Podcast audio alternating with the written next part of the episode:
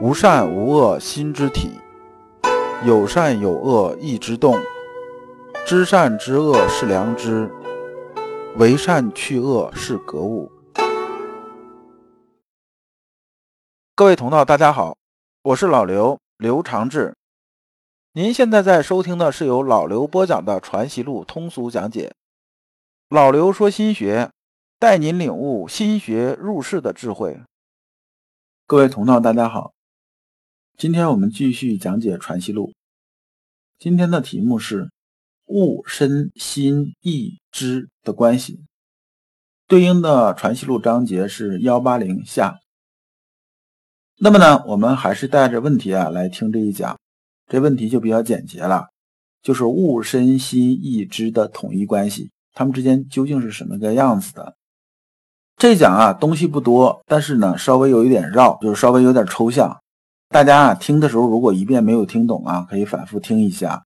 这个也是咱们阳明心学很关键的一个地方。就说你如果搞不清啊，物、身、心、意、知，他们都是什么？他们之间的关系究竟是什么？那么呢，我们讲到这个阳明心学外延性的东西，就是说这个内观呢，就是内部关照啊也好，还是将来这个心性这种磨练事上磨呀。有些在讲的时候啊，你可能听起来有些意思啊，就会听不太明白。我们看先生是怎么说的。先生说啊，耳目口鼻四肢身也，非心安能视听言动？心欲视听言动，无耳目口鼻四肢亦不能。这部分先生是这么说的：我们身体啊和四肢啊，再加上这个五官吧，就是眼耳鼻舌手吧，这些东西啊。它是什么？它是客观存在的。客观存在，我们叫什么呀？这是身呐，就是我们伸手就能摸得到的。这身上这个什么肉啊、骨头什么这些啊，我们是能摸得到的。那么这就是身。要想这个视听言动啊，那我们是不是得有心呢？就是有心，我们这个身体啊才能动起来。如果没有这个心呢，没有这个里边这个东西啊指挥的话，我们是动不起来的。没有心的话，这人呢什么都没有，那不就是光有一躯壳在这儿，这不就死人了吗？对不对？这个心呐，想视听言动的时候，光靠心行不行？心能不能看得见？心看不见，心也听不见。所以啊，心呢必须得依托啊耳目口鼻四肢啊，他才能把他想的这个视听言动啊，才能发得出去。所以啊，心和身那种关系，这很容易理解。就是说无心呢，即无身；无身呢，即无心。这无啊，是有无的无。这总结就是说啊，物质的存在性啊，就是身，就是我们呢这个物质存在这一部分，就是摸得着、看得见的，这就是身。那么主宰啊这个身呢，就是心。那么意是什么呢？我们还是按照之前讲知行啊来讲这个意。这个意呢，比如说我们啊在海路上走啊，看到一个小女孩穿着红裙子，很漂亮，是不是？我们在这路上走的时候，路上有很多人，其实大部分人我们都是无视的，我们直接走过去。突然，这个小女孩出现了，哎，我们突然觉得眼前一亮，心里头这一涌动，这个意就产生了，就是我们关注到她了，这个意就产生了。意的灵明处啊，称之为知。这个知啊，我们知道分那个良知啊和被遮蔽这个知啊，这是不一样的。知呢，其实就是到什么程度啊？到我们心里头有这个善恶这种分别了，那么呢，这个知，就是说我对他有个是非之心了，这就是知。所以良知是什么呢？良知就是是非之心，人皆有之。那么呢，我们意呀关注到的东西，关涉到的东西，就是关注涉及到的东西啊，那是什么呢？那就是物。而物啊，它是个事儿的概念。所以啊，在《传习录》上篇里边讲啊，所谓孝亲事父就是一物，讲的说啊，给老父亲尽孝，它就是一物。这跟我们现在理解这个物啊不一样。现在我们把这个关系啊再重新理一遍啊，重新理一遍。老刘反复说一下啊，身和心的这种关系，这不说了，基本大家都能听得懂。意呢，就是你心里的那一动，心里的一涌动，就是意。知呢，就是说你有个是非之心出来了，那么这就是知。而啊，这个知啊，牵扯到这个东西，你不论是事儿啊，是是存在的，还是这个很抽象的，你只要牵扯到了，那它就是物。这个物啊是广义的概念，它不是现在讲物理物理，说实实在在的摸得着、看得见的东西，不是，它是一个抽象的这种范畴概念。那么这里边呢，身和心不说了，我们看意啊，意啊是没有悬空的，它必须附着在物上。如果这个物没有啊，就是咱们刚才讲那个例子啊，就是路上那个穿红衣服那个小女孩，她如果没有出现，你心都发动的没有，你这意不就凭空了吗？这凭空是不可能存在的，他们之间的关系是这样一关系。所以啊，我们要想成意的时候啊，就得随这个意啊所在某件事儿去格物，格去私欲，回归天理。而这件事情的良知啊。就是啊，没有被遮蔽的这个状态，它只有被治了，才能达到这个诚意啊这种功夫，就是说反推回来这么个意思。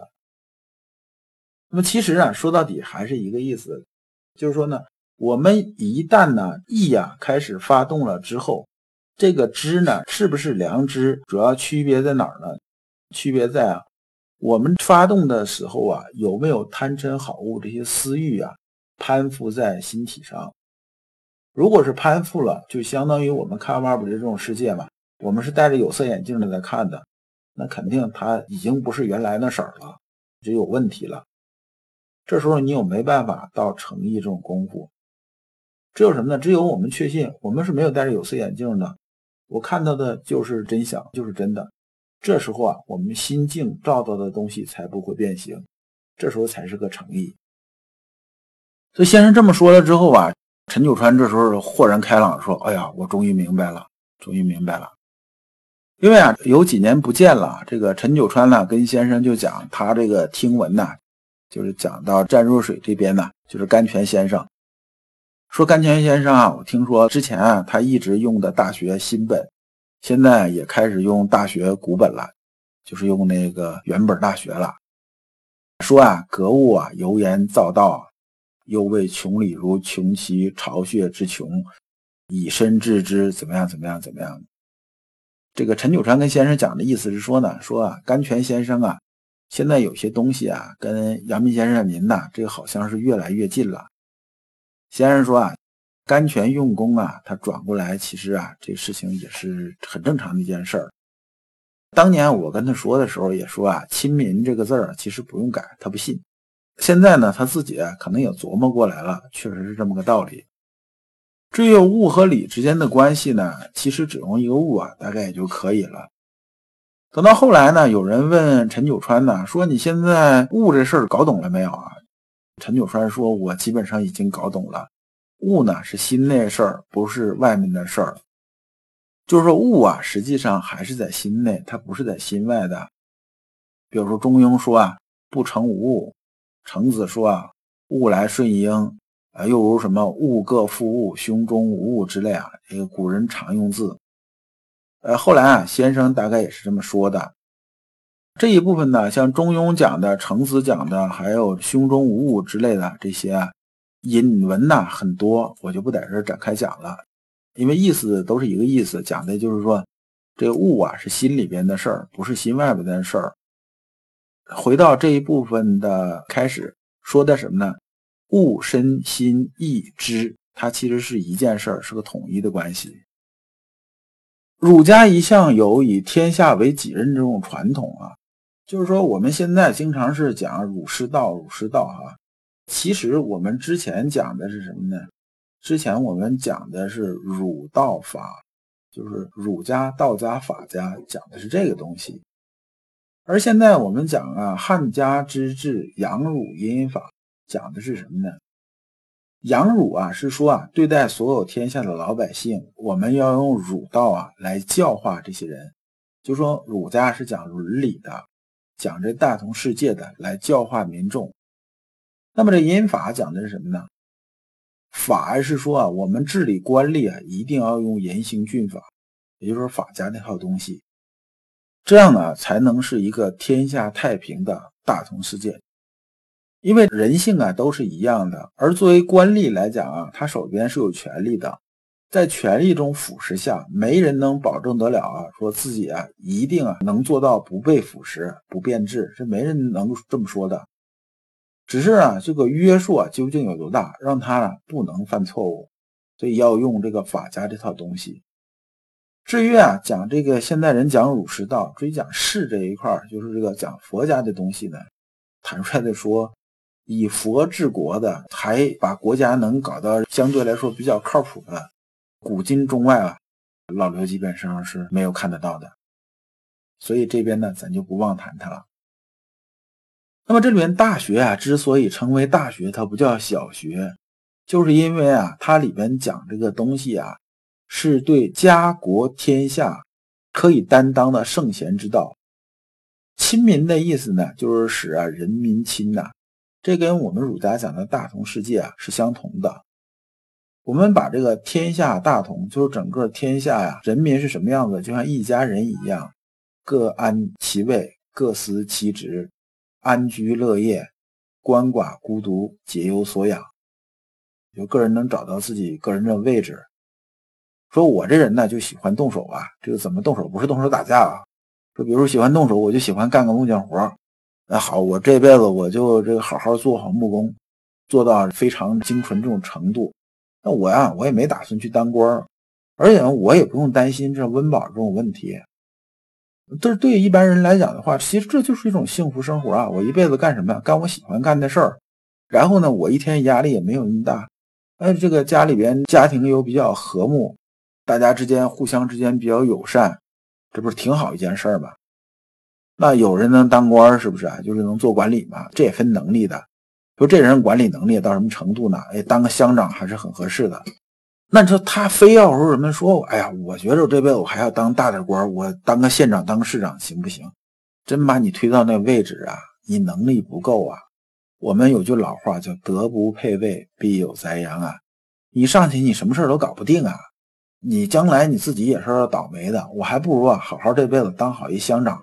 还挺好的，所以我们觉得这个人呐，这一辈子啊，你这一生啊，是否是这种有坦坦荡荡这种幸福感？是不是这一辈子是开心、快乐、很阳光的、很舒服的？跟心态关系很大。所以我们讲知行合一，知行合一，首先是自知啊，知道能做什么。你比如像老刘这种水平吧，研究研究儒学，研究研究阳明心学，个人爱好讲讲课。挺好的嘛，你何必非得啊？说说我天天呢起五更爬半夜的，一天人累的臭死，干一些我不爱干的活，做一些不爱做的事儿呢？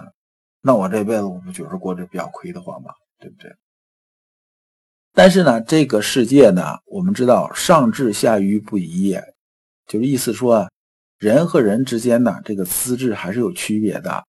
这人呢一多了之后啊，就是人上一百，形形色色，林子大了什么鸟都有嘛。我们完全指望人民自身就做到了自我亲和、自我更新呢，这个事情似乎也是有点理想化了，不是很靠谱。那么就需要什么呢？需要有这种圣贤的这些人呢出来这种倡导。人性啊就是这样子的。虽然现在很多人都说啊，西方民主啊，咱们怎么样怎么样怎么样的，其实啊。这个人呢，人性不是这样子的。就说你看，我们看那个很多原始这种部落啊，就是我们看书也好，还是看那个像南太平洋的岛国，甚至包括像非洲啊那些那个酋长部落啊，什么样一情况呢？通常这个事情呢，有大事发生的时候，不是靠投票表决的，靠的是什么呢？靠的是部落里边的这种长老、这种族长，然后来裁决。就是几个这个有威望的出来之后商量一下，这事儿基本就定了，这是比较符合人性的。使儒家个人修养不再局限于一身，而是推广到家国天下的全体人身上，这是阳明心学思路里边理解的这种亲民。亲民是说什么呢？是说啊，我们不光要自己好。而且我们要把自己的修养啊，要做到什么程度？做到我们像暗夜里边的这一点烛光。现在是一支蜡烛的时候啊，你就照亮啊周边的这个一米范畴这个地方，那么就可以了。但是随着你的修养这种进展，那我现在变成灯泡了，功率比较大，我能不能照一百米？那我就照好一百米。那你再往上涨的话，到什么程度？就是所谓啊，修身齐家治国平天下，提高个人修养，是这么个意思。香山讲啊，亲民呢，是讲的这层面的意思。那么按照阳明心学里边理解，至善呢，就是明明德所追求的境界，也是啊，明明德和亲民共同追求这个境界，这才是大学里边讲的根本的东西。如果你不知道如何进入心学殿堂，如果你在为人处事时经常左右为难，如果你在入世践行时经常茫然无措，那么你可以加老刘的微信，老刘的微信是老刘说心学的首字母加三个六，老刘为你答疑解惑，带你趟过晦涩的暗河，到达智慧的彼岸。那么这一讲啊，我们就讲完了。下一讲我们讲动静之间。就是说，在心学里边，动和静究竟是什么样的关系？动是什么？静是什么？感谢诸君。